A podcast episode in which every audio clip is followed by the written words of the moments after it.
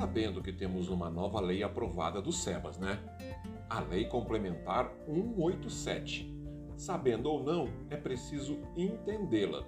Para isso, é importante saber o que a precedeu, o PLP 134, que foi cercado de mitos e verdades. Por isso, preparamos este novo produto para você, um podcast para que possa ouvir em qualquer lugar. O futuro a gente não adivinha, mas o passado pode nos ensinar como lidar com ele. Este material muito rico foi preparado para que você possa estudar neste comecinho de ano e entender esta nova legislação.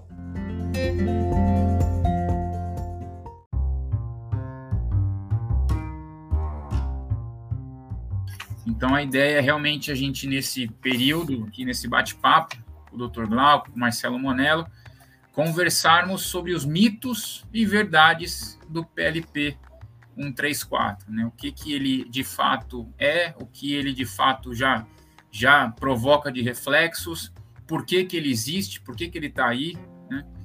É, é, e, enfim, para a gente tratar um pouquinho desse tema. Enquanto o pessoal vai entrando, é, convido a todos para curtirem o YouTube aí da Aldiza, do canal Aldiza, da Monela Advogados, da Monela Contadores. Marquem o, o sininho, porque toda vez que tiver um, uma live, vocês são avisados, né?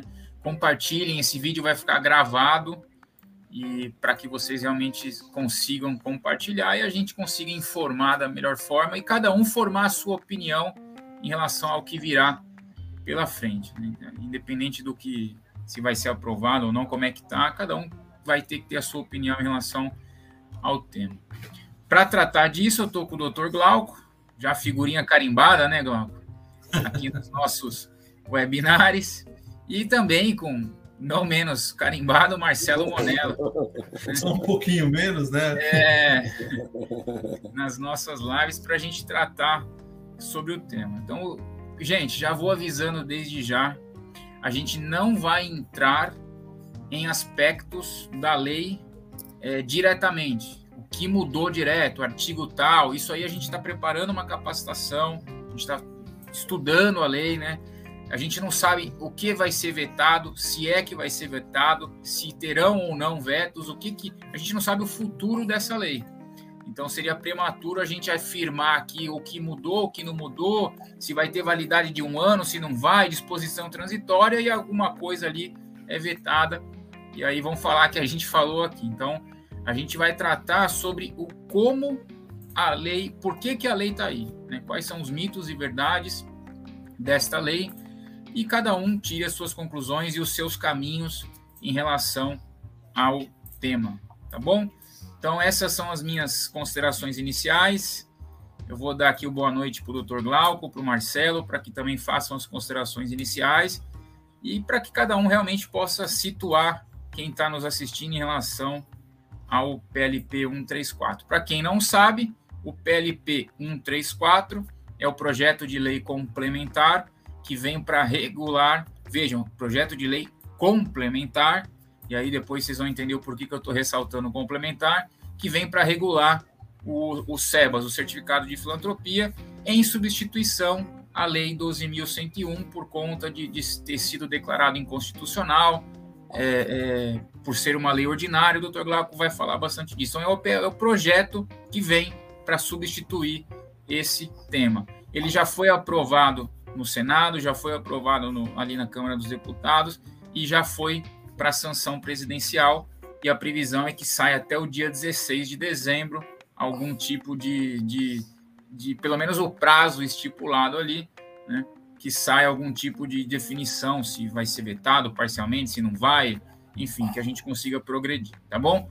Eu vou estar acompanhando o chat aqui. Pessoal que estiver assistindo, tiver dúvidas, mandem as perguntas. A gente, na medida do possível, vai tentar responder o máximo possível. Para quem ainda não está nos nossos grupos do WhatsApp, eu vou deixar meu telefone passando aí. Quem quiser entrar, a gente tem mandado muita informação, inclusive no Instagram da Aldiza, arroba grupo Aldiza, tem um texto que a gente fez com, com, os, com os principais pontos da lei também, para quem quiser depois ler, salvar lá o post e acompanhar, tá bom?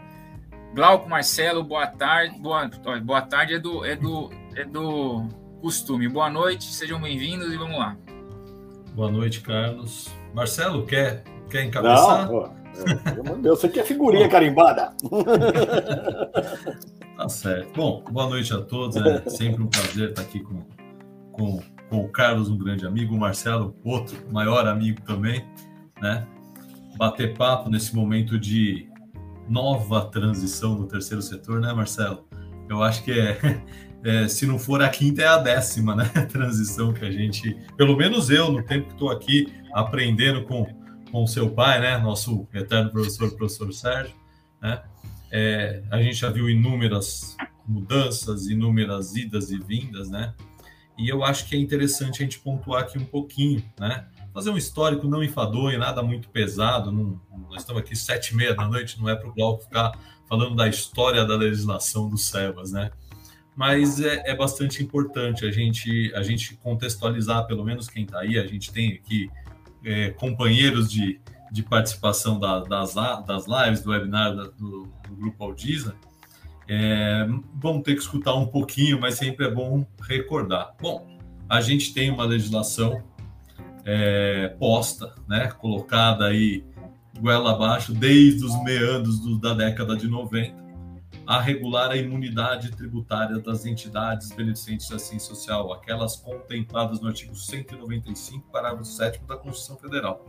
Bom, e toda essa legislação, desde seu nascimento lá, desde lá de trás, a visão dos constitucionalistas tinha um vício de constitucionalidade, ou seja, elas eram colocadas de, por formalismo por uma lei ordinária, né, uma legislação ordinária regular as possibilidades, e isso criava um certo. Me ouvem? Sim, né? É, desculpa, entrou uma tela aqui, perdão. É, e isso causava um certo desencontro, um certo alvoroço, notadamente no meio jurídico, por quê? Por formalismo constitucional, a Constituição, em seu artigo 146, inciso 2, exigia, exigia que as, a, os lindes da imunidade é, tributária fosse é, regulado por lei complementar. E, na verdade, a gente assistiu quase duas décadas, se não quase três décadas, de legislação ordinária, aquela que tem um quórum menos específico, um volume é, é, nas casas de aprovação legislativas menos, menos é, difícil de se obter quórum e índices de aprovação.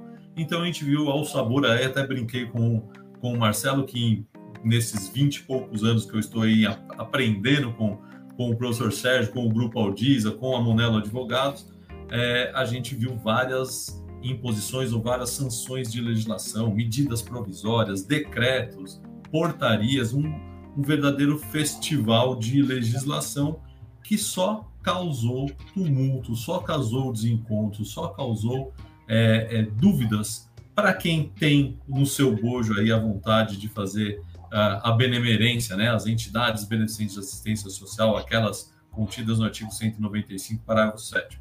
Né? Dentro desse histórico todo, a gente tem, lógico, que, que revisitar né, e observar aí a legislação mais contemporânea que vinha regulando e regula ainda até hoje, enquanto ela não for é, é, é, revogada ou derrogada, né? Até aqui o Dr. Paulo Carvalheiro está nos acompanhando, né? Vou até tomar cuidado com, com os termos, né?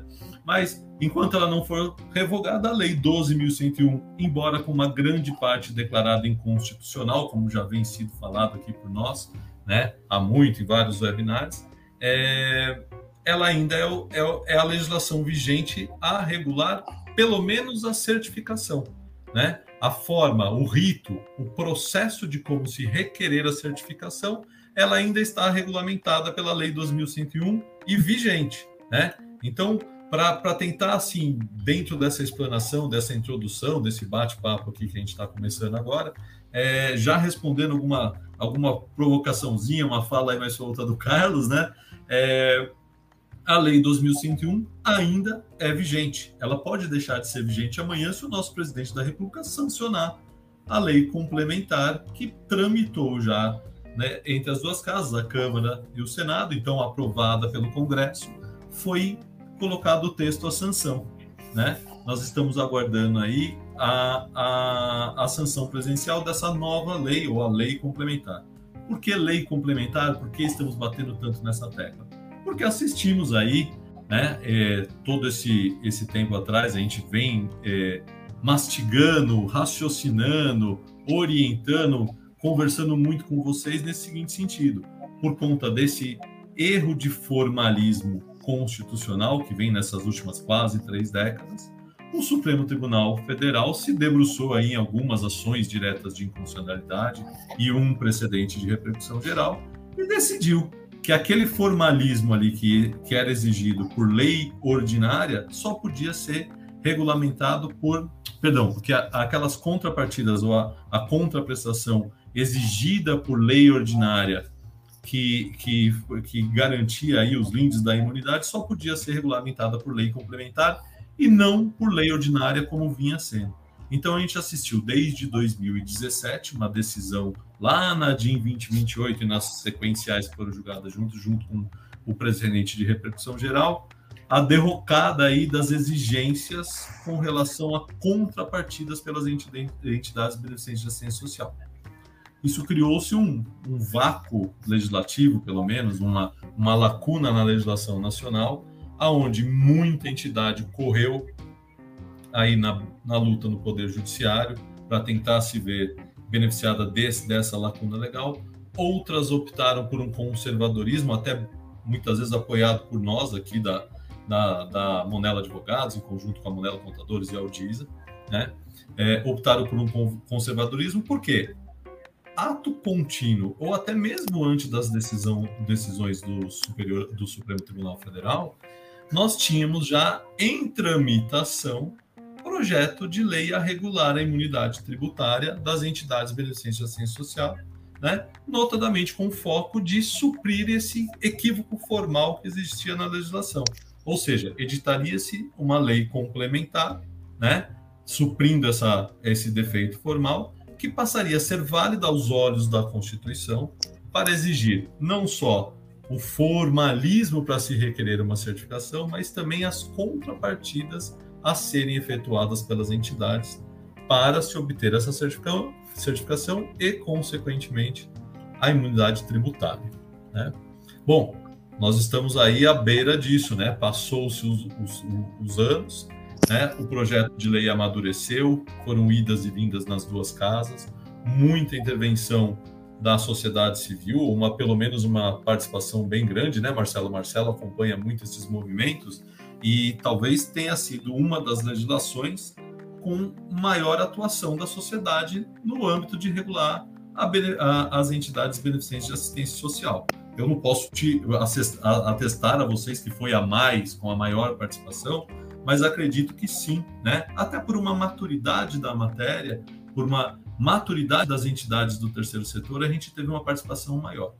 A gente não está aqui hoje, como bem falou o Carlos, para julgar se ela é correta, se ela tem equívocos, se ela atende aos anseios plenos das entidades. Mas o fato é que tramitou pelas duas casas, a Câmara e o Senado, e foram aprovadas, estão, estão aguardando, é, está aguardando apenas a sanção presidencial. Pode haver veto de alguma ou outra? Sim, lógico pode modificações um pouco menos, né?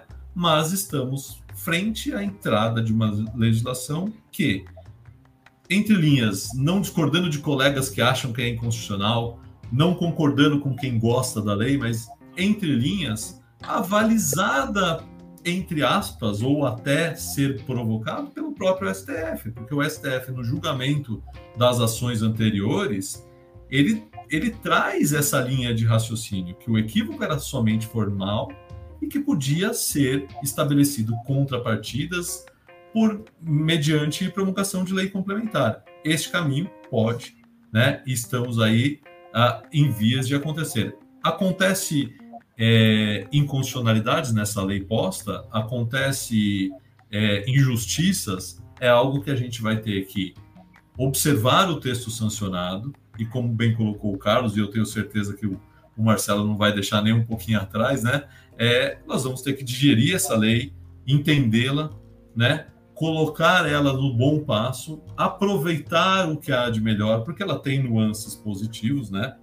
tem nuances que mantém, sumiram alguns aspectos que alguns julgavam ruins, outros que julgavam bons, e a gente vai ter que fazer um compilado e um entendimento dessa lei. Bom, essas acho que seriam as considerações iniciais, né, para a gente começar aqui um, um bate-papo. Não sei se eu me avancei aqui um pouco mais, já passei um pouco da minha opinião, mas passo a palavra para o Marcelo, que tem aí uma tarefa árdua à frente, o texto, pelo menos, que está posto para sanção, porque a contabilidade é uma matéria que talvez englobe muito mais do que 30% da, daquela legislação, não é não, Marcelo? Com toda certeza, Glauco. Um boa noite a todos vocês. Mais uma vez, Glauco, hoje estivemos na parte da manhã juntos e, e agora com o Carlos aqui.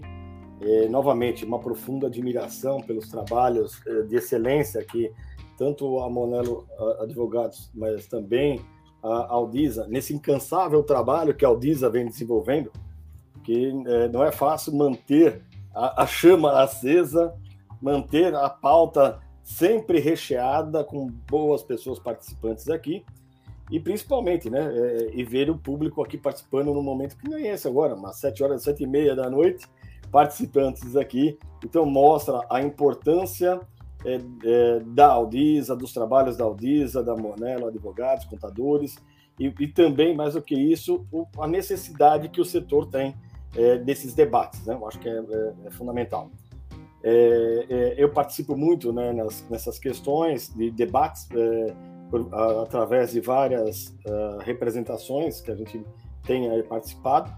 É, esse projeto de lei nós acompanhamos muito perto, aí quando eu falo nós acompanhamos a Aldisa, a Monelo Advogados, a própria Monelo Contadores, eu em especial em relação aos aspectos na contabilidade, e vejo, vejo assim, é, numa equação de negociação com a, com a administração pública federal, eu vejo que é ainda é salutar. É, até porque nós já temos já hoje já é, estabelecido a, a relação pela 12.101. É, é, lógico que traz algumas questões, é, inclusive que acredito que mesmo saindo da lei terão novos embates jurídicos, mas, é, mas que foram alguns grandes avanços, alguns avanços também.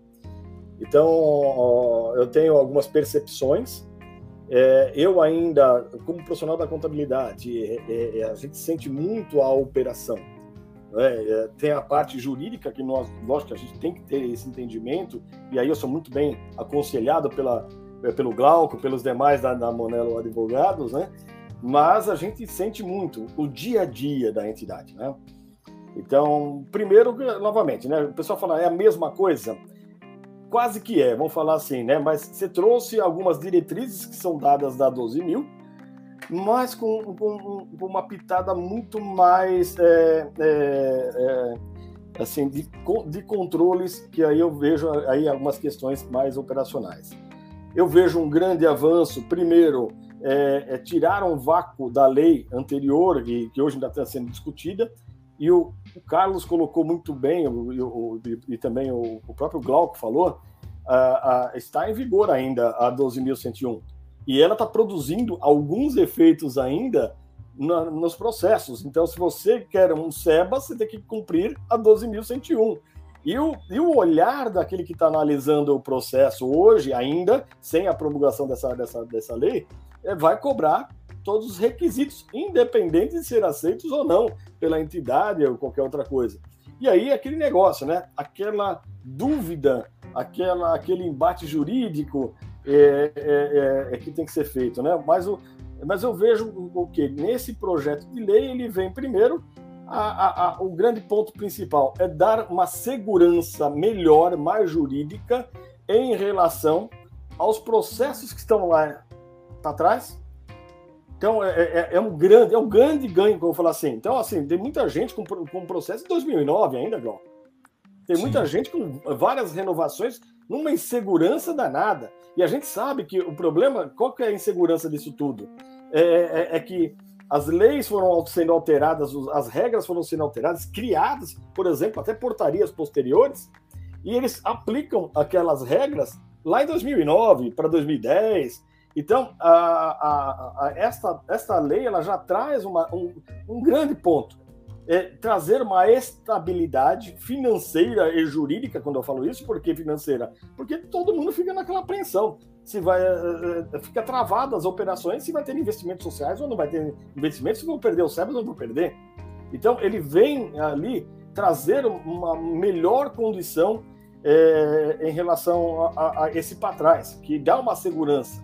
Vão ter outros embates jurídicos, como eu estou falando, mas pelo menos para essas questões, empresas que estão, que estão, uh, que estão no CARF, processos que entraram agora, processos que estão lá de trás, de 2009, até antes, até, até nós, estamos, nós estamos acompanhando alguns processos que nem sequer foram mexidos.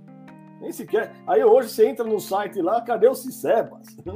Cicebas lá ainda é exigido, mas tá lá tá fora do ar. E aí você manda papel. É, eu fiz uma, uma, uma entrada de um documento na, na na, na educação, Carlos, é, é, ligamos, tratamos, ó, não está funcionando assim, não, manda uh, físico. Uh, você tem ideia, demorou três meses para localizar o protocolo. E a gente não tem. Aí você entra no site para saber do processo, você não tem a informação atualizada. Então, é, é, ainda mostra muito esse despreparo que ainda tem a, a, a, o, o Ministério, né? Mas, assim, eu acho que da lei em si, é, foi, ah, não vai ser tudo que vai ser muito desejável, porque, na verdade, é um espaço de negociação que foi tratado lá. É, eu vejo aí a presença do, do, do, deputado Antônio Brito, que foi assim sensacional é, é, em, na sua condução, porque ele trouxe essa articulação de negociação. É, esse processo foi um processo muito bem negociado. E outra, se não tivesse essa, esse projeto, é, é, vou falar para vocês, a coisa seria pior que vocês imaginam. Que o governo já tinha um pacote feito muito ruim para a entidade. Eu não vou falar nem em extinção, mas não posso nem falar em extinção, porque seria muito chocante.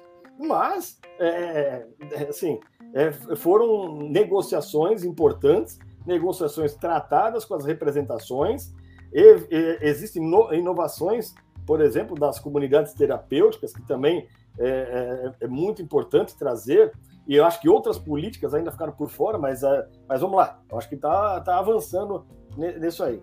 Mas, em si, e um olhar também que eu vejo aí um pouco mais técnico, né? não, não jurídico, apesar de não ter essa formação, mas a gente sente isso.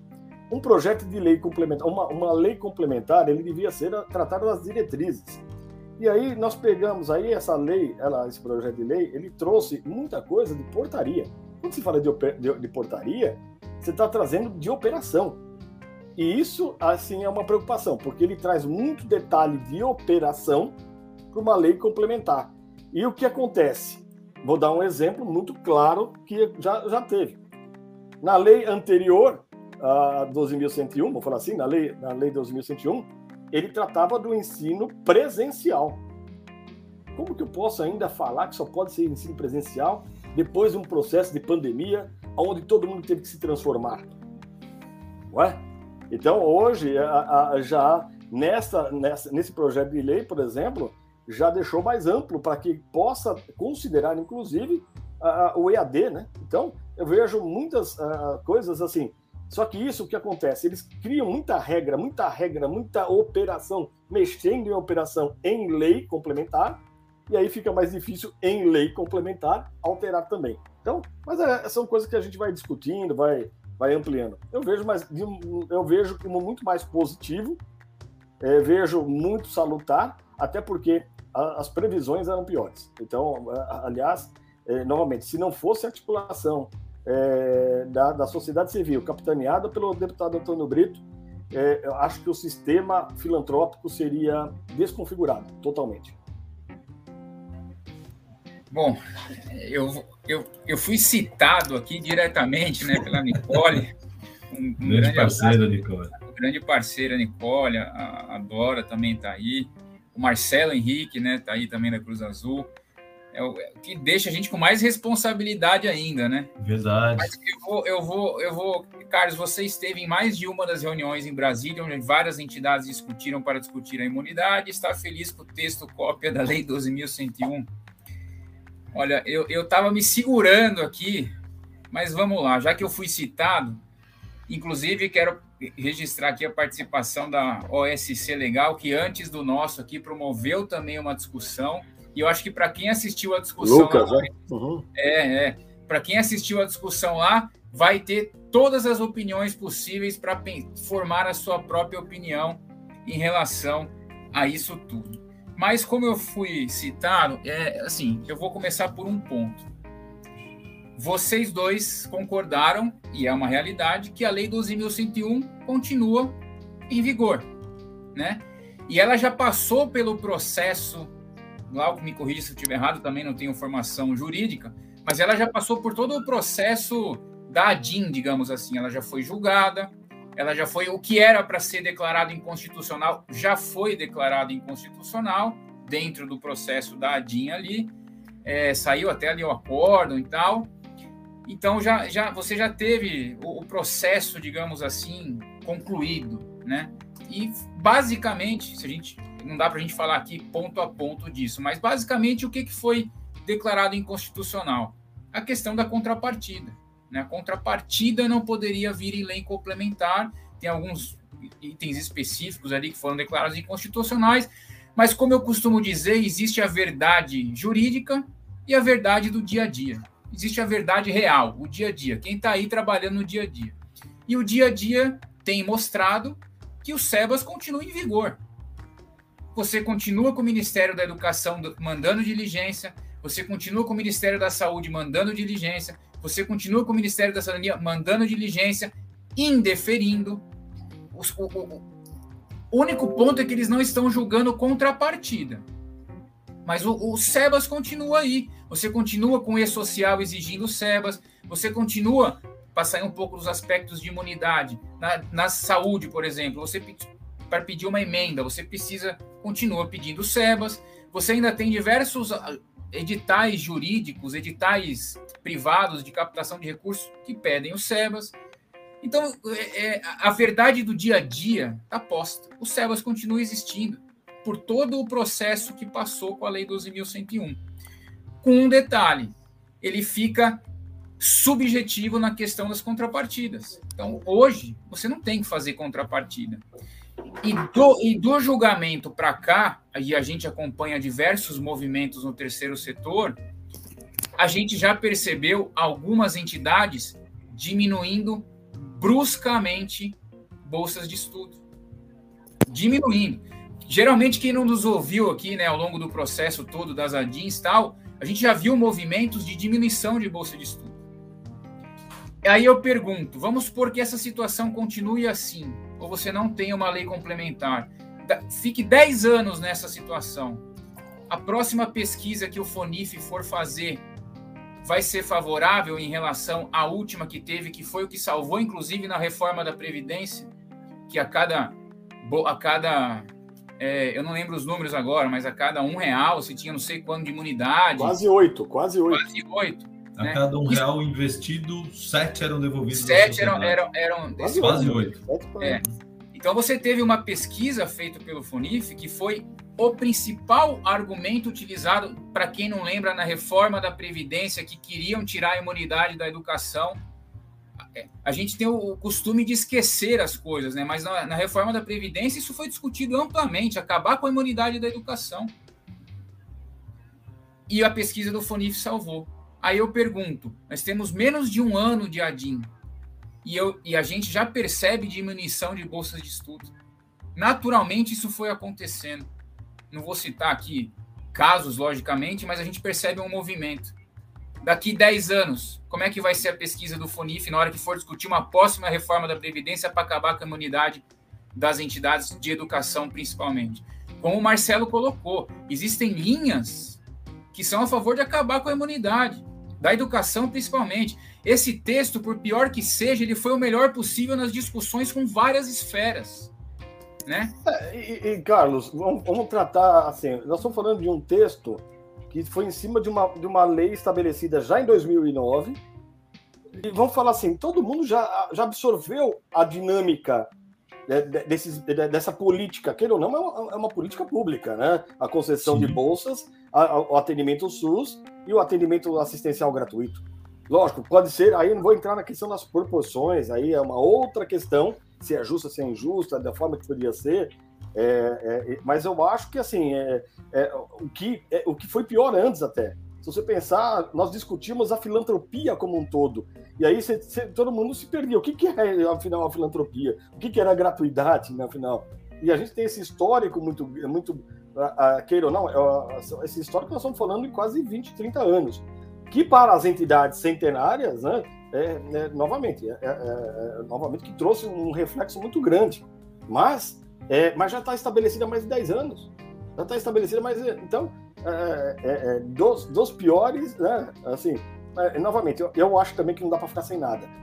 Você vai desculpar, mas assim, há uma necessidade de das, o terceiro setor cumprir o seu papel, o seu papel de desenvolvimento de políticas públicas. Pode ser que essas não sejam a, a, ainda as, as, as, Eu acho que ainda tem muito mais políticas públicas que deveriam estar inseridas no SEBAS, ter reconhecimento, porque quando eu falo terceiro setor efetivo, é o terceiro setor aquele que faz o papel do Estado. Então, não é somente a Bolsa de Estudo, não é tão somente o SUS, não é tão somente alguns serviços assistenciais. Teria que ser mais amplo. Isso, mas é um processo evolutivo de muita, muito debate que tem que ser tratado posteriormente também. É aí que eu queria chegar, Marcelo. Esse é o ponto, só, só para terminar, Galco, para eu responder a Nicole objetivamente, tá? Então, Nicole, do ponto de vista de existir uma lei regulando, eu sou plenamente a favor, tá? Eu sou completamente a favor, pelo, pelos motivos que eu coloquei aqui.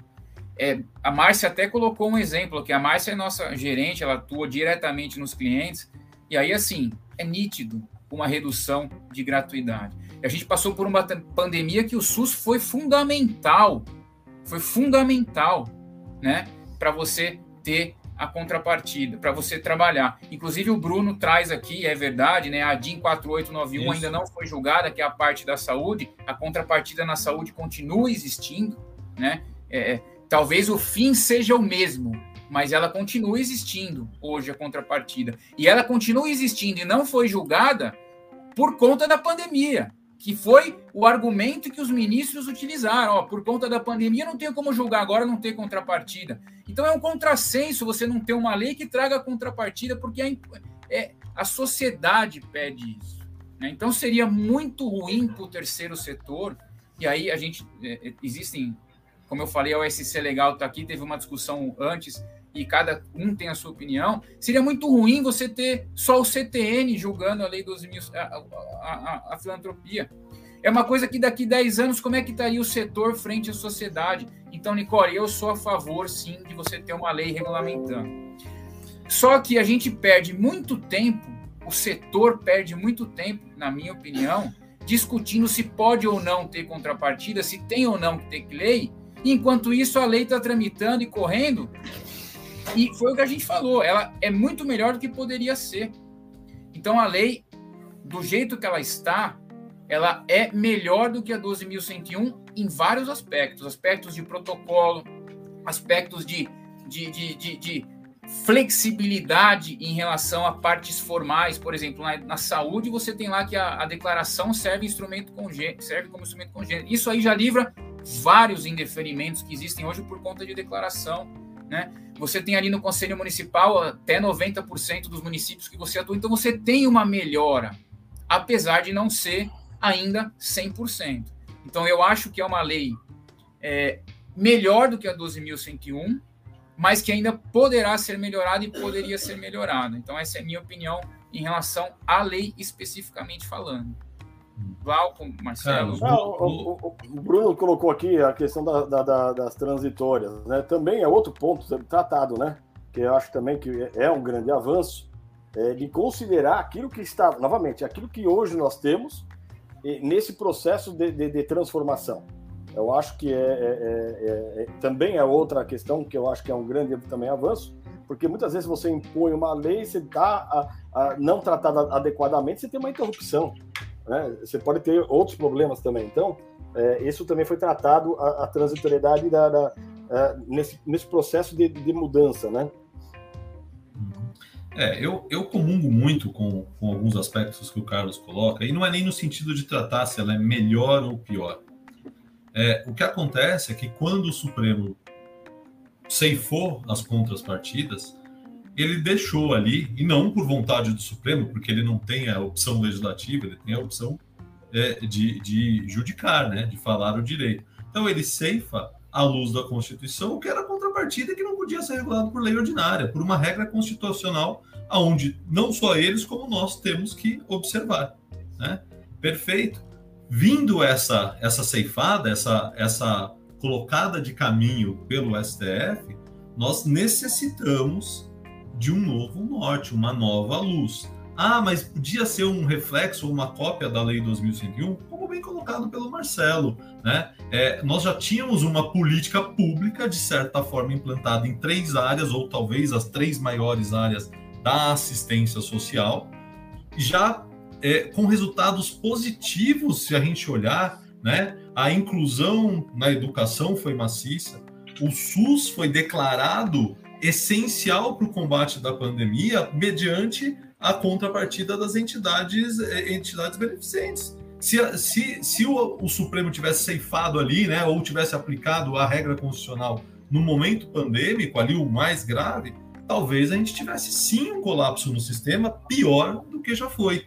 Né? Não é com isso que essa ação perdeu o seu objeto, ela vai ser julgada ainda. A entrada da lei complementar não aniquila o julgamento da ADIM 4981 ela vai ter que produzir os seus efeitos no tempo que a Lei 12.101 era exigida como lei né, de, de, de regência. Né? Então, a gente tem aí um aspecto, uma normativa que antes, com, com esse corte do Supremo, voltou uma legislação que visava a imunidade tributária, a imunidade de impostos a, prevista no 150 da Constituição, que não qualifica, não qualifica isso nos votos. Quem teve aí uh, o, o, carinho, o cuidado de estudar os votos dos ministros, notadamente do ministro Teori Zavascki, que era o relator na época da ADIM 2028, ele fala que ali o 150 da Constituição, conjugado com o 14 do CTN, não traz nenhum indício ou nenhuma declaração do que seria uma entidade beneficente de assistência social, que é aquela abarcada no 195. Então, exigido pela própria, pelo próprio texto constitucional, pelo próprio sistema legal nacional, uma declaração dessa entidade. Se ela é bem feita ou não por essa, pela antiga Lei 2101 ou pela reedição, como preferiu colocar a Nicole aí, com carinho, lógico, a Nicole colocou porque ela se assemelha muito, mas com novidades boas e algumas questionáveis, né? Era necessário ser feito. Ser feito dentro de uma política pública, pelo menos nas três grandes áreas, né? Assistência propriamente dita, educação propriamente é, educação e saúde, é, é um, um, norte para o, o, funcionamento e não cair no subjetivismo que era trazido pelo 14 e as interpretações diversas no âmbito dos tribunais do país. Porque muitas vezes, a partir das decisões do Supremo, a gente observou também, dentro do âmbito da observação judicial da coisa, os juízes de primeira instância ou até os tribunais aplicando certo entendimento por analogia, independente da entidade cumprir o artigo 14.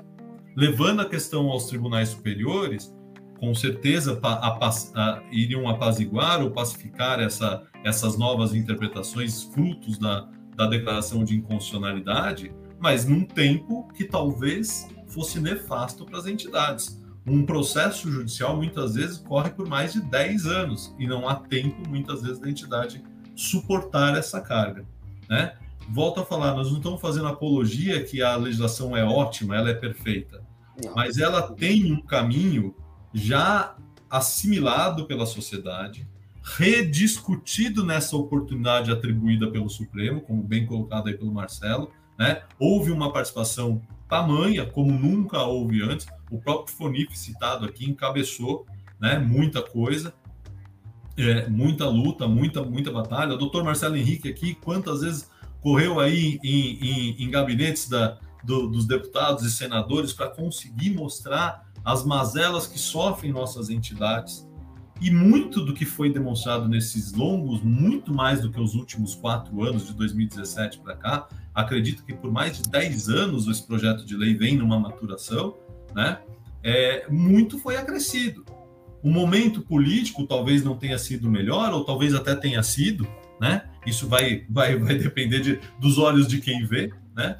Mas é, existe sim hoje um regulamento pontual né? Existe hoje um regulamento pontual em vias de ser sancionado. Ele não é um divisor de águas, né? Aproveitando da fala da, da, da, da Nicole, ele traz muito do que já existia, apenas afastando, afastando a, o equívoco de formalismo constitucional, trazendo para o formalismo correto, que agora é lei complementar, não é mais lei ordinária, né? e passa a surtir efeitos a partir de sua sanção. Até vou aproveitar aqui, vou pedir licença, Carlos, porque sempre nos nossos webinars a participação do, do público aí é, é tamanha, e tem uma das primeiras perguntas aí, é do é, é, Eidzai, é isso? No Lima, que ele pergunta se as contrapartidas dos processos anteriores à, à, à, nova lei, à vinda da nova lei, vão continuar suspensas. Elas vão continuar suspensas para o período anterior, anterior a promulga, a sanção dessa lei vindoura, né?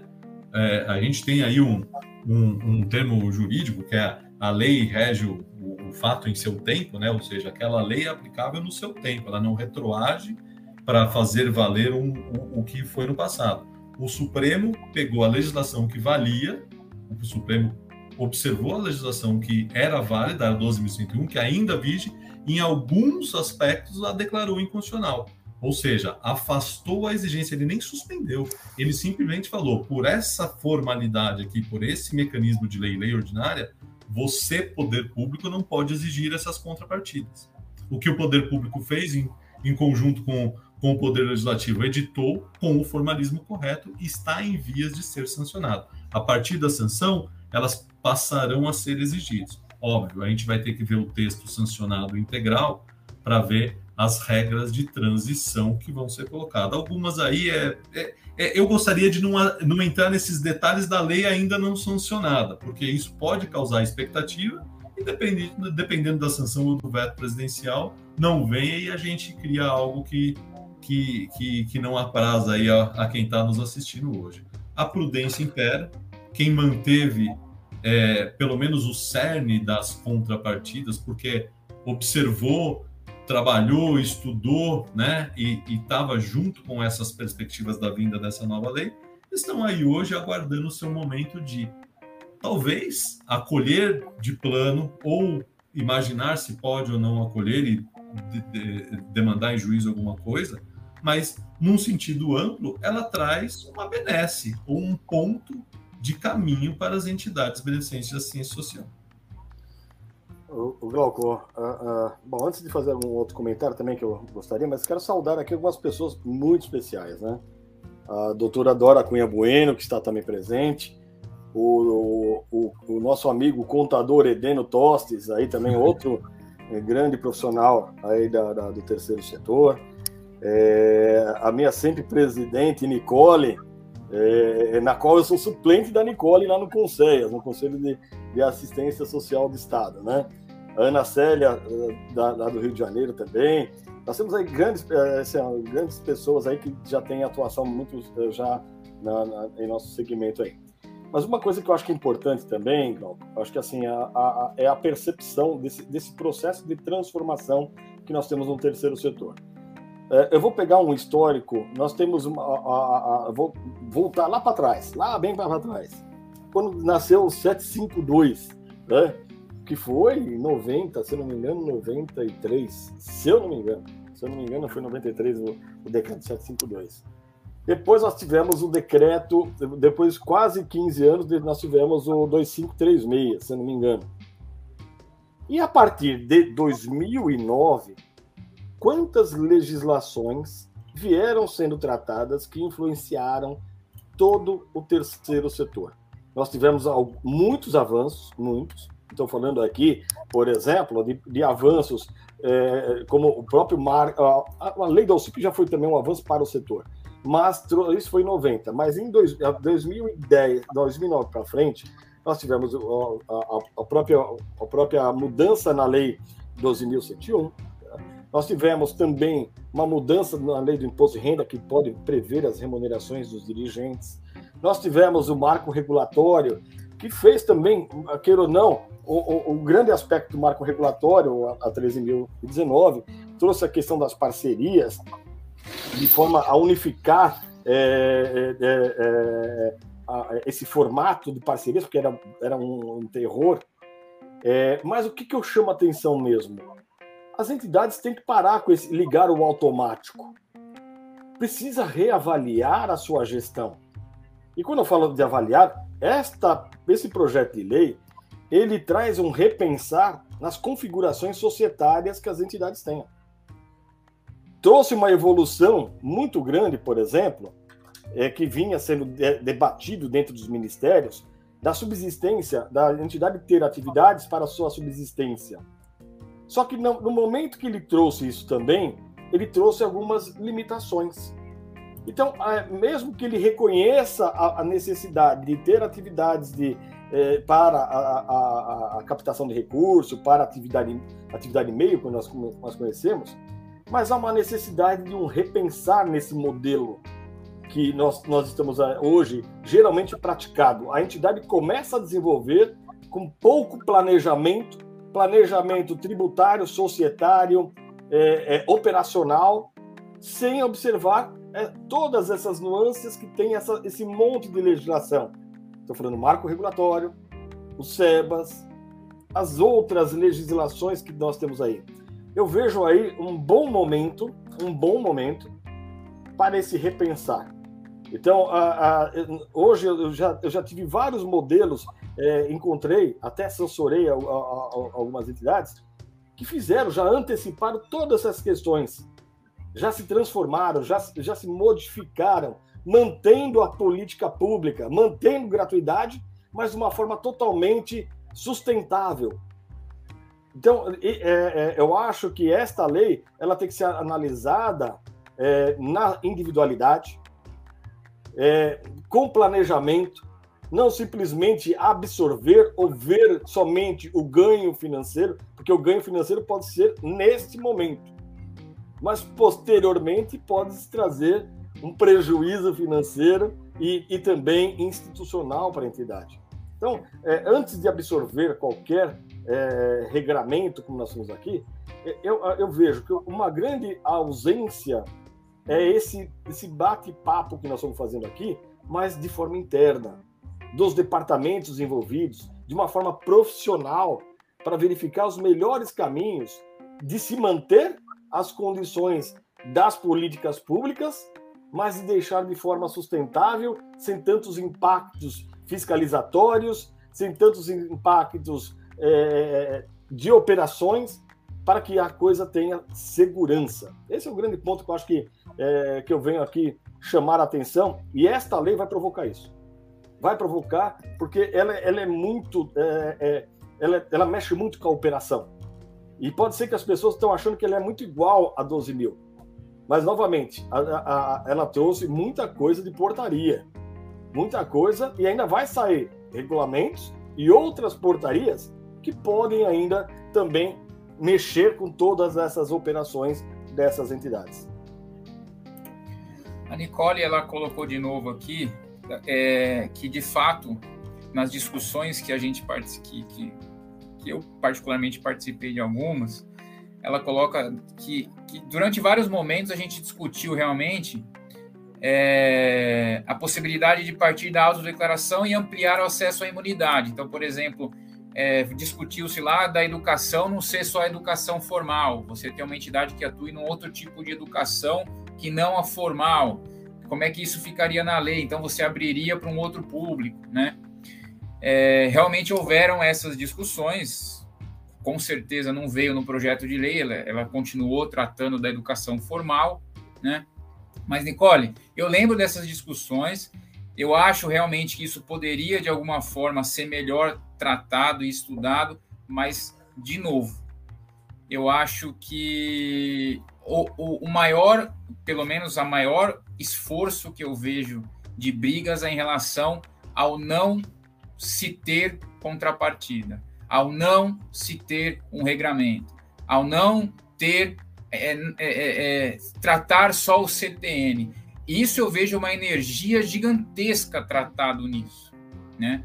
E aí eu, foi, a, foi, a, foi a, a, a reflexão que eu fiz no início.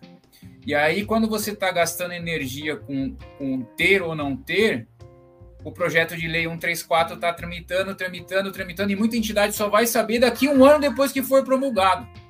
E, gente, isso é real, tá? Tem gente, tem entidade por aí, a, a grande, tanto falam das pequenas entidades, que não sabem nem o que está acontecendo, né? Que não sabem nem que, que a lei vai sair, que a lei vai mudar. E aí é esse processo de transformação e profissionalização que eu acho que o Marcelo está se referindo.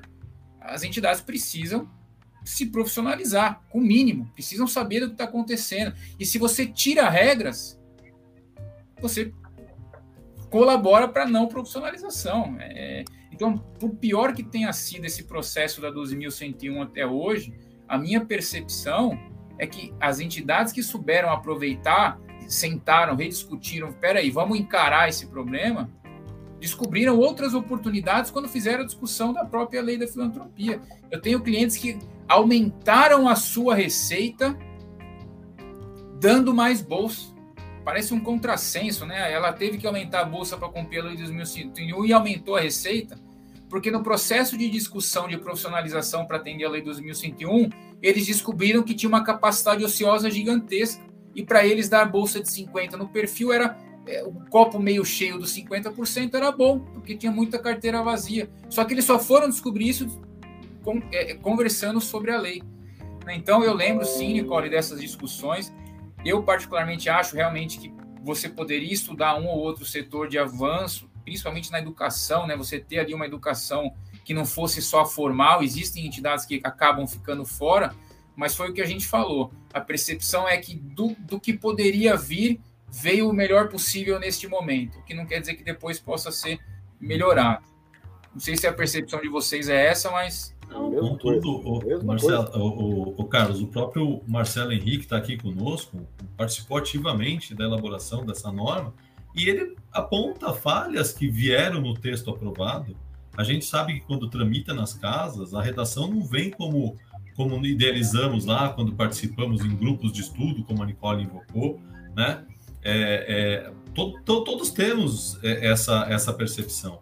Haverá aditamentos, mudanças nesse próprio projeto de lei. Mas ele está aí, ele está posto, ele está colocado, ele vai vir a sanção presidencial. Né? É, é algo que não vai ter para onde correr, alguma coisa vai ter que ser observada. Se ele vai é, ter duração grandiosa sem alterações, eu mesmo posso, posso, posso entender que eu já, já imagino projetos que virão no, no sentido de acrescer ou de modificá-lo. Né? É, não duvido que aí o grande público também já enxerga detalhes aí, nuances. Né? É muito difícil abarcar de forma satisfatória o universo gigantesco das entidades né, beneficentes do terceiro setor num país tão carente como o nosso. Cada um tem sua peculiaridade e sua particularidade aí mínima, afinada, que não está contemplada no projeto de lei, com certeza não. E aí nós falamos, ah, poderia ser assim, mas e observar o macro e trazer esse profissionalismo, essa mudança de cultura que o Marcelo está colocando aqui para gente, né? E se enquadrar para daí sim lutar por direitos um pouco mais afinados. Isso é, isso é uma proposta muito interessante posta pelo Marcelo, né? E aí a mudança de cultura de fortalecimento do setor não é só para usufruir da imunidade. Um setor mais forte capta mais. Um setor mais forte atende melhor. Um setor mais uhum. forte tem mais, é, ele é mais forte em tudo. Então, assim, é, é, é acho que é um pouco triste dizer isso, mas eu, é, como eu costumo dizer, eu vou falar uma coisa que eu nem sei se eu concordo com o que eu vou falar ainda, mas eu vou falar. Você tem entidades que mal têm contabilidade. Você tem entidades que, que, que a contabilidade é ainda um, um. Está lá escrito regime de caixa na nota explicativa, por exemplo. Né? E aí você vê uma entidade dessa que aí o, quem defende o SEBAS mais amplo, ah, mas aquela entidade tem que ter a imunidade. Como é que você vai dar imunidade para uma entidade que não tem uma contabilidade mínima dentro das normas? E aí você favorece um ambiente que você possa ter algum tipo de, de, de, de problema naquela entidade e a sociedade vai ver aquilo. Quem não trabalha no terceiro setor, a primeira coisa que colocam no, na, na, na imprensa é quando acontece algum desvio em, em, em entidade do terceiro setor. Isso sai na imprensa, da, do, sai toda hora, né? Problema com o terceiro setor, a gente sabe que isso é 1% do que tem. mas o setor forte passa por uma profissionalização. E aí vai captar mais, e aí vai atender mais, e aí vai atender melhor. Nesse, foi o que eu falei, nesse processo da 12.101, de 2009 para cá, a gente, a trancos e barrancos, percebe uma profissionalização muito grande, uma mudança de cultura. Porque para você manter aquela imunidade, você tem que mudar. E aí, quando você muda a sua gestão, o seu profissionalismo, você vai abrindo horizontes para outras coisas. Né? Então, é por isso que eu sou a favor de uma regulação. Né? Nunca vai agradar a todos, mas eu sou a favor de uma regulação. É, o Marcelo, o Marcelo talvez concorde comigo, mas anterior à DEI 12.101, nós não tínhamos a possibilidade de remuneração de dirigente, mesmo o dirigente contratado, mesmo o dirigente contratado era mal interpretado à luz do 14 do CTE. Quanto problema dava nisso? Quanta defesa em CARF, né? Quanta defesa a gente foi fazer, até mesmo inúmeras, próprio... inúmeras. Uhum. inúmeras. Então, o avanço veio a 12.101, não foi e não é, está longe de ser um primor de lei. Como o PLP agora também não é a, a lei mais, mais adequada, mas ela trouxe avanços. A, a remuneração veio na 12.868, a Ditana 12.101, e ela traz uma realidade e a busca desse profissionalismo que nós estamos pregando aqui. Porque eu podendo remunerar os dirigentes, os estatutários, notadamente, os, e os e os seletistas de forma tranquila, sem o risco de perder o maior é, incentivador meu, que é a imunidade, talvez, né, por conta da imunidade da conta patronal, tem um impacto gigantesco para quem, quem atua. Né? Eu podendo remunerar meu dirigente, eu passo a ter um profissionalismo e não uma pessoa que depende de seu compromisso pessoal, de um voluntário. A gente sabe que existem voluntários que, se, se fossem remunerados, não seriam tão bons como são, uh, são uh, voluntários. Mas a, a grande maioria também tem vida, também quer se debruçar a favor de uma causa, mas de forma profissional, podendo inclusive estudar, contemplar novos avanços, novas, novas visões, né? Então eu, eu, não, eu, não, eu não sou contra, de forma alguma, a essas alterações legais. A Nicole colocou aqui, parece que a gente está debatendo com a Nicole, mas de forma alguma, Nicole, nós estamos até agradecendo as suas, as suas intervenções. Porque isso é presidente. Dá, é, a ideia é justamente é, essa aqui, né? É, é, provocar o debate, é provocar o debate. Ninguém aqui tem veio aqui para fazer apologia ou defesa plena da legislação. Ela tem falhas, sim. Nós vamos lutar. Eu sou advogado, eu estou aqui no corpo jurídico, eu vou, eu vou debater judicialmente alguns aspectos dessa lei, com certeza, na medida do que a gente for observando na sociedade nos impactos, nós vamos criar teses jurídicas, né? Vamos apoiar o que é bom na lei, isso não tenha dúvida nenhuma. Não tenha dúvida nenhuma. A gente não está aqui falando, olha, aceitem e ponto. Não. Absorvam, nos ajudem, né? É, nos ajudem a terceiro setor, a todos nós que formamos, formamos ele. É, nos ajudem a pensar de uma forma melhor e melhorar isso que está posto depois de 10 anos de batalha e uma batalha, a meu ver, mais vitoriosa para o setor do que para a, a, a outra ponta da corda. Glauco, e, e, e, eu vejo, por exemplo, alguns destaques né, na assistência social que eu achei bem interessante. Na verdade, o que aconteceu nessa, nessa lei foi o aprimoramento é, decorrente de todas a, as ocorrências que aconteceram dentro do, do Ministério da, do Desenvolvimento, vamos falar assim, né, da, da cidadania. É, nós tivemos ali, por exemplo, primeiro o reconhecimento de entidades que possam ter aí uma atividade meio para subsidiar a gratuidade total na assistência, porque nós temos várias discussões, processos que foram definidos aonde não reconhecia a atividade meio da, da entidade, até desconfigurava. Esse então acho que foi um grande avanço. É, um outro avanço, por exemplo, ele fez uma distinção legal do que, que é um, um LPI, né, de longa permanência de idosos, daquele que tem uma espécie, não vou falar que, que não é aquele que pode pagar e que tem um, o sentido de uma hotelaria para o idoso, então que não se confunde determinados serviços. Então, eu posso cobrar daquele que pode pagar e naquele que eu tenho o serviço assistencial efetivo, vai ser nas suas condições. Então, isso ficou muito claro é, nesse ponto. A questão das comunidades terapêuticas, que também eram uma tormenta. Ora é é apresentada via saúde, ora é apresentada via, via assistência, E agora veio nessa possibilidade. E eu acho que ainda tem muito que avançar. Tá? A comunidade terapêutica não é tão simples, porque ela também transita é, é, por várias outras políticas, né? inclusive até mesmo do, do, do, do trabalho.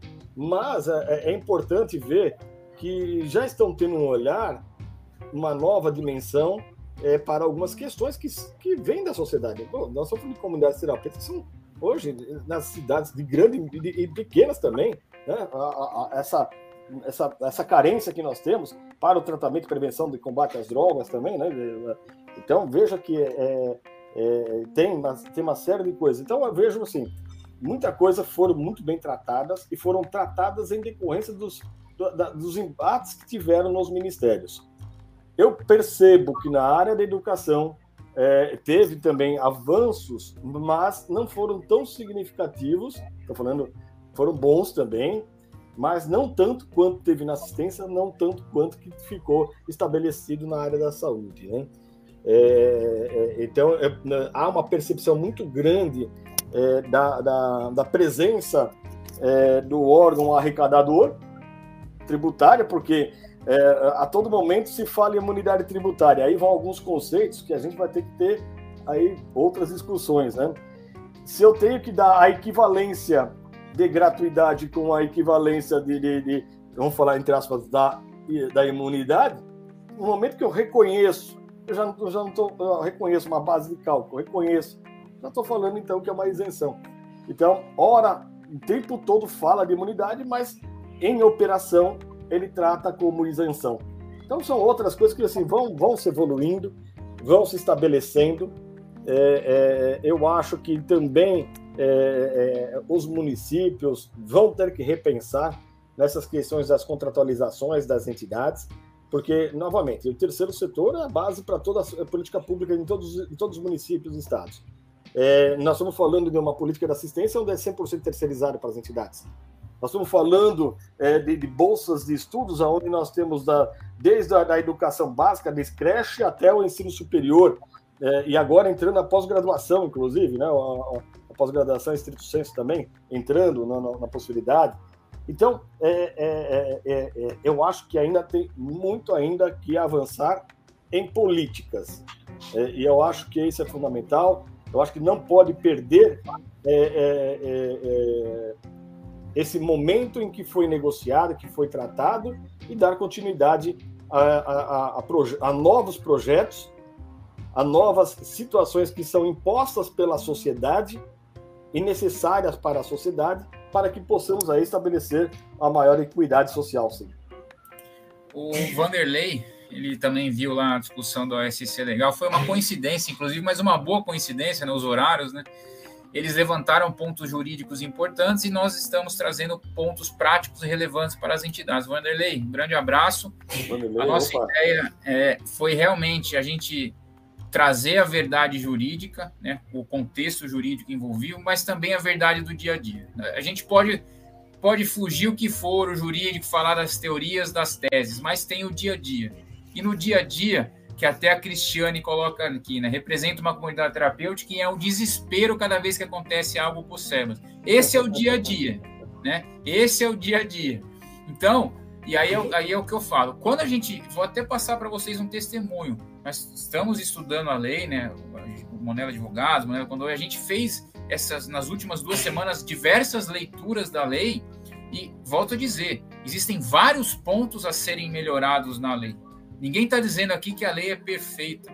Então, por exemplo, a atividade meio depende da leitura que você faz, você pode ter algumas discussões se, se de fato ajudou 100% ou não. Ele permite, mas ele não tira aquela questão do, das despesas maiores nas áreas que não são preponderantes.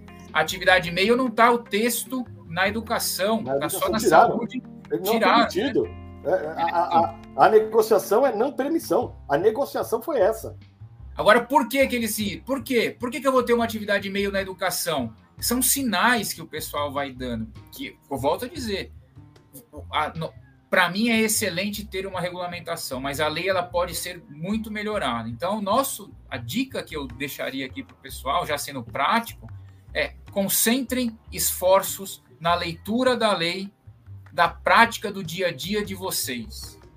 E aí aí quem é, é, procurem os, o, o, as formas que vocês tenham de fazer o advocacy, do que ainda dá para mudar e que, do que vem a mudar. A saúde faz muito isso. O Bruno Carrijo estava aí, né? A saúde, se você for pegar a 12.101 inicial e todas as mudanças que tiveram até a 12.101, que é hoje, foram sendo feitas mudanças pontuais nela que melhoraram bastante a situação da saúde da 12.101 inicial a 12.101 que é hoje porque você discutiu a realidade do dia a dia, você discutiu muitas vezes ali como é que eu vou melhorar a minha situação do dia a dia. Então, gente, é, já começando aqui as considerações finais, acho que se eu tivesse que dar uma dica para vocês é leiam o projeto de lei. Né? Leiam o projeto de lei. Procurem se enquadrar ali, a entidade de vocês, pensem no dia a dia que vocês têm, o que, que poderia melhorar, o que, que vocês podem sugerir, como é que a gente vai tratar isso e gastem menos esforços no ah, não precisa fazer nada, essa lei é inconstitucional. Como eu sempre digo, se a gente, enquanto a gente continuar no vitimismo, gente, não exercer o protagonismo, vai continuar acontecendo como vem acontecendo. Então procurem saber como é que a lei vai vir e o que pode ser melhorada. Sugiram, procurem entidades representativas que estão aí para justamente ajudar nisso. Ô Carlos, uma coisa que também queria já também, já ah, antecipando, e assim, no e a questão não é a causa própria, não. Eu estou falando para vocês porque essa uma lei tributária como essa não podia ser diferente de tratar dos aspectos contábeis. E aí eu chamo a atenção muito grande nisso. Às vezes a entidade ela sempre tem a preocupação na sua no seu atendimento, na sua estrutura de ponta, mas esquece de dar uma atenção e discutir a, a sua administração. E aí eu vou falar para vocês, se eu tiver equivocado, eu não vou falar, eu não vou falar em artigos, vou, eu vou falar como itens. Eu vi pelo menos ali mais de 15 itens que tratam de contabilidade, auditoria, controle, custo, despesa, é, é, é, segregação. Então, ali vem um, um ponto que eu chamo atenção no quê? Estou preparado a minha contabilidade está preparada. Quando fala contabilidade, não é o contador em si, porque às vezes o contador ele está preparado, mas a estrutura de informação não propicia a informação. E aí não adianta, pessoal, não adianta. Então por isso que tem que, ó, vai entrar essa lei, ela está mais forte nessa questão tributária. E quando eu falo na questão tributária, na parte de é, que é finalística, que é a contabilidade, precisa ter o repensar.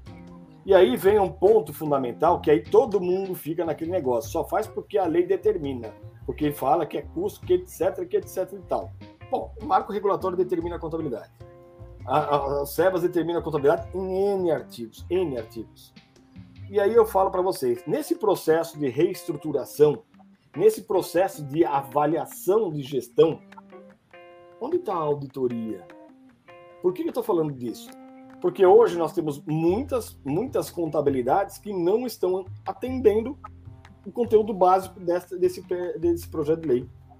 Eu tenho absolutas, eu posso afirmar isso para vocês. E eu falo afirmando, não é porque o profissional é ruim, é que a sua estrutura de informação, a sua estrutura administrativa não está focada por uma condição que está sendo agora mais ainda, mais é, exigindo muito mais. Vai trazer muito mais responsabilidades ao profissional da contabilidade, mas muito mais, muito mais. É, é, mas ao mesmo tempo vai exigir da entidade fazer a gestão contábil. E a gestão contábil não pode ser delegada somente ao profissional. Na verdade, é esse conjunto. O profissional é um gestor também na entidade, junto com os demais gestores da administração. Então, muito cuidado, e eu chamo bem a atenção, porque é um ponto muito é, sensível e que muitos processos foram indeferidos a, a, recentemente sem, sem essa lei, está muito mais objetiva nesse contexto. Então, se a anterior não tinha tanto objetivo assim, essa tem. E aí eu falo para vocês, um risco eminente da, para as entidades.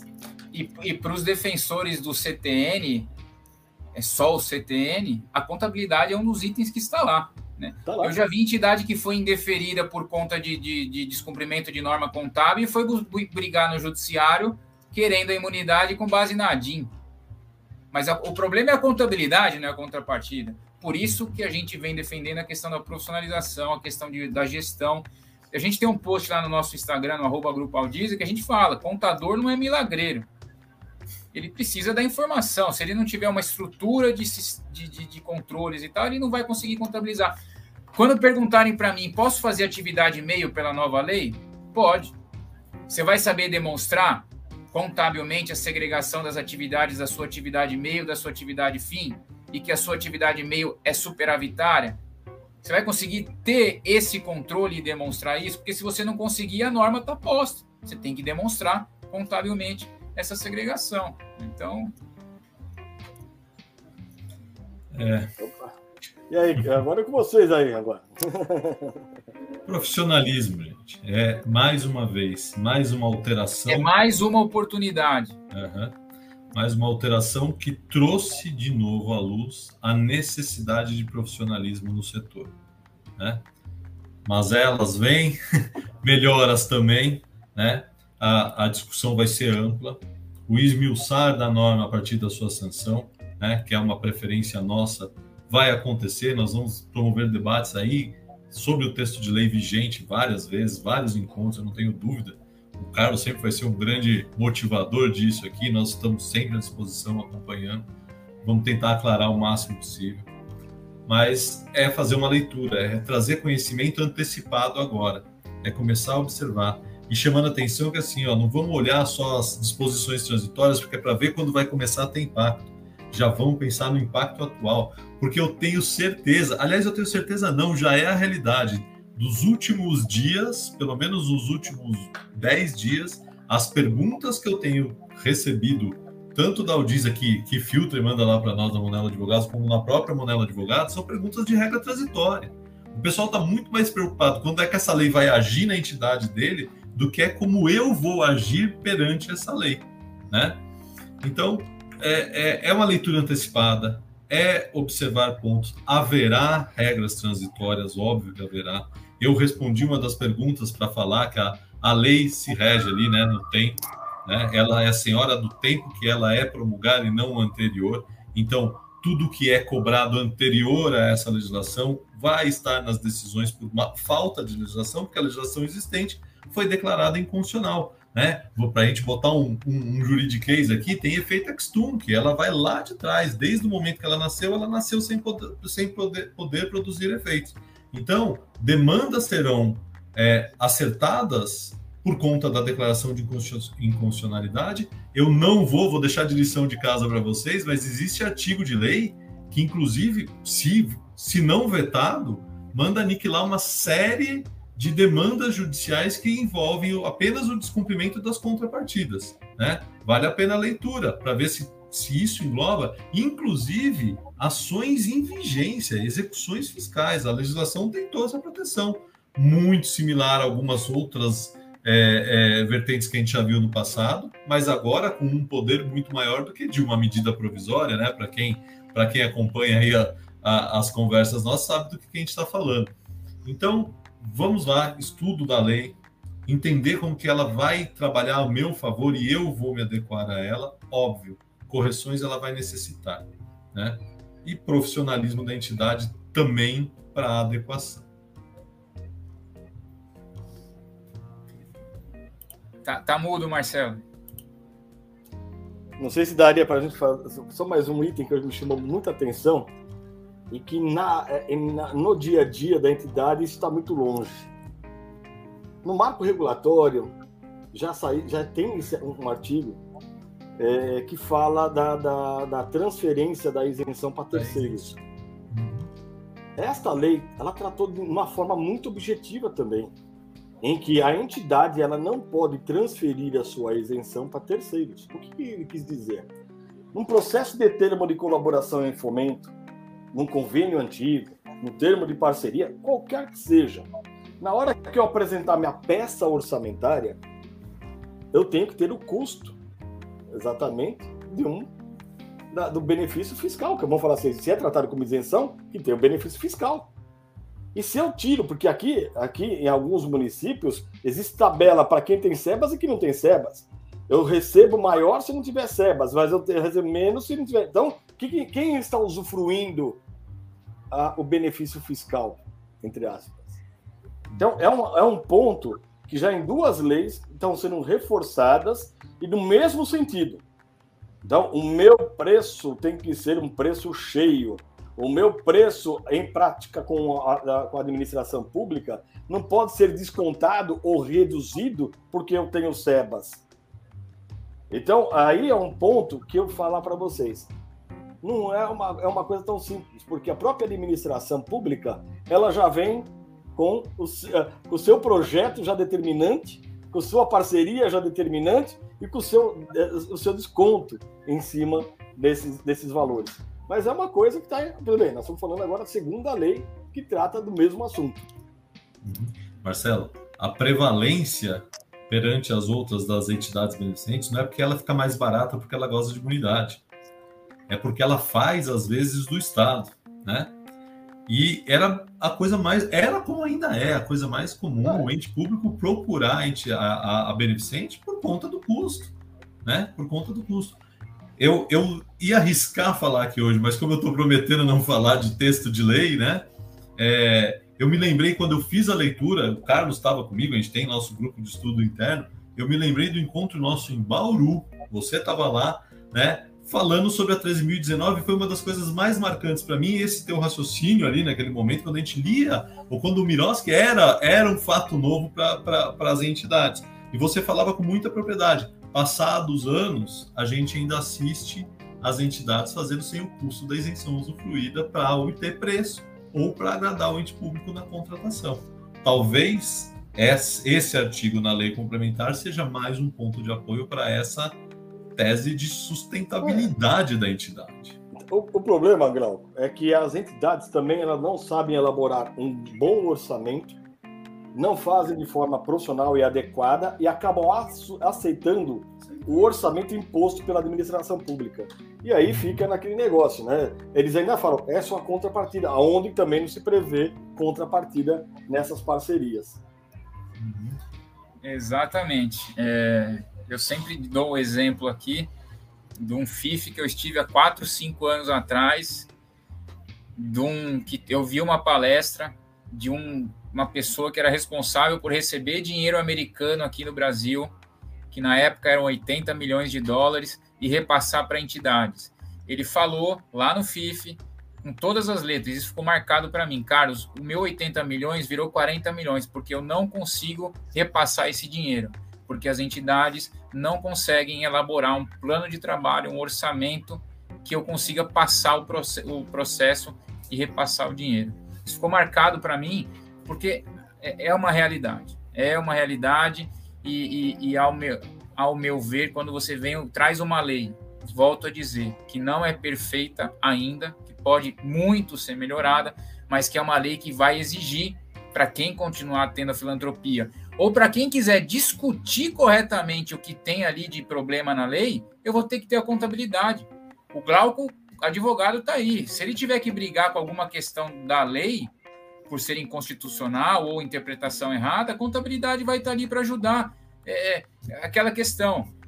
Quando você tem uma atividade meio que você demonstra que aquela atividade meio, independente da quantidade da despesa, ela traz recursos e esses recursos é o que está sustentando o seu fim, fica muito mais fácil ele defender. Se eu não tivesse o meio, eu não tinha minha, meu projeto social ali atendendo. Como é que isso vai ser demonstrado? Com a contabilidade. Então, gente, é, é, como o Marcelo colocou, a lei ela traz ali mais de 15 vezes mesmo a questão do, da contabilidade, na atividade meio, na gratuidade, na segregação das atividades, né? Então, é, é as disposições transitórias eu achei bem interessantes dessa lei. Tem algumas coisas ali que, que talvez possam melhorar, mas tem umas disposições transitórias que a entidade vai ter tempo de se adequar. E aí, como o Glau colocou, é o, ter o tempo para se adequar ou ter o tempo para esperar chegar lá na frente e ver que não foi feito, porque você vai ter que fazer para demonstrar lá na frente. Então, fica a reflexão, estudem a lei, procurem saber o que afeta vocês ou não quem tiver considerações, pontos, tragam para a gente. A gente vai tentar, de alguma forma, é, levar isso para frente. Glauco, Marcelo, vamos para as considerações finais, que já estamos com uma hora e vinte. Agradeço aos que participaram e vamos lá. Podem, podem fazer aí as considerações. novamente eu vou começar então a agradecer a cada um de vocês aí que estão participando. Eu vi que passou mais de 100, agora já está, tá? Porque não é fácil mesmo, né? Depois de um dia de trabalho intenso, é, participar aí numa, numa, num bate-papo como este, é, é, é, por mais que seja uma, na forma de bate-papo, mas se torna também, queira ou não, a gente que está querendo é ficar em casa, descansar um pouquinho, né?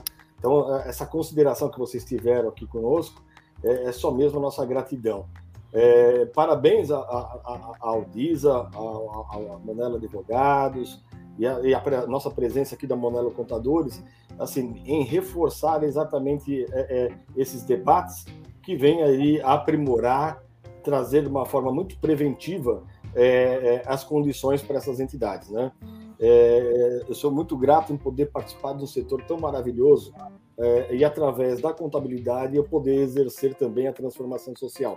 Então, só a minha gratidão mesmo. Sou muito bem, muito abençoado de, de, poder participar aqui com vocês, de estar com vocês, de trocar ideias com vocês e ainda poder também, queira ou não, influenciar nessas questões das políticas públicas.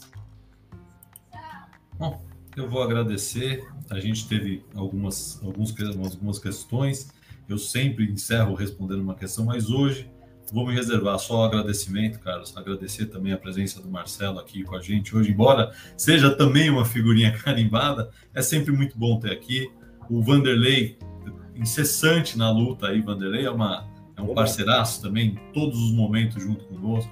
A Nicole, o Marcelo Henrique, né? E todos aqui que estão junto conosco hoje, até esse tardar de hora, eu só posso agradecer, agradecer essa atenção, esse carinho que vocês têm conosco. E desejar novos encontros. A gente vai fazer muitos deles agora, né? Vamos lá ter bastante papo sobre as minúcias da lei, né? A Monelo Advogados, a Aldisa, a Monelo Contadores vão estar sempre à disposição aí para trazer esse conhecimento ou pelo menos a nossa visão com relação a essa legislação. Eu vou aproveitar aqui a fala da Luciene. Gostei muito. Poderíamos fazer umas especificidades para a educação referente à filantropia como a gente colocou, Luciene, a gente vem realmente estudando a lei para fazer um curso mais voltado para a área em si, para ler ali artigo a artigo. A gente vai esperar sair a lei. A gente tem que vir. Primeiro tem que saber se ela vai sair de fato e como ela vai vir. Né? Se vai ter veto, se não vai, que forma que será para que a gente consiga realmente atender a todos. Já adianto, né? E aí o momento merchandising aqui que os cursos especiais, os cursos é, é, é, fecha, os cursos das áreas, nós faremos para exclusivamente os, os, os que são adeptos ao clube, ao Disney. Por quê? Porque a gente quer fazer um curso específico, porque a gente quer fazer um curso que de fato as pessoas consigam perguntar ali no chat.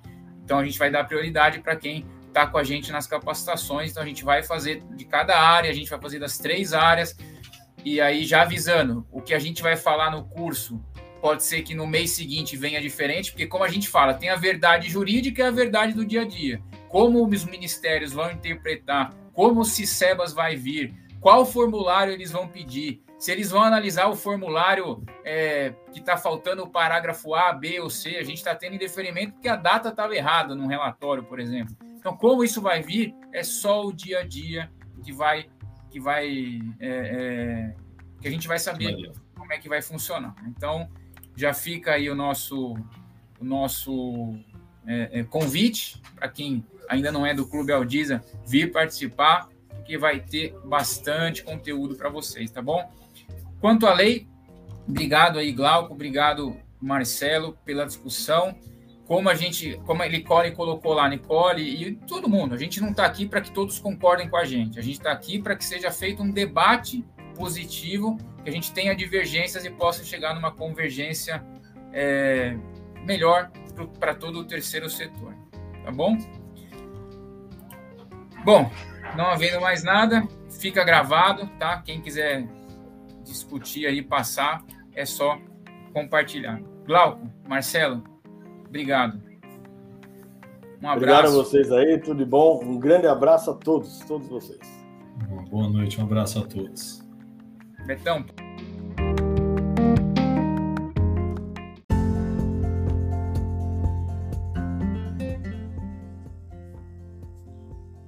Espero que tenha gostado deste novo produto do Grupo Aldiza, feito com muito carinho para você.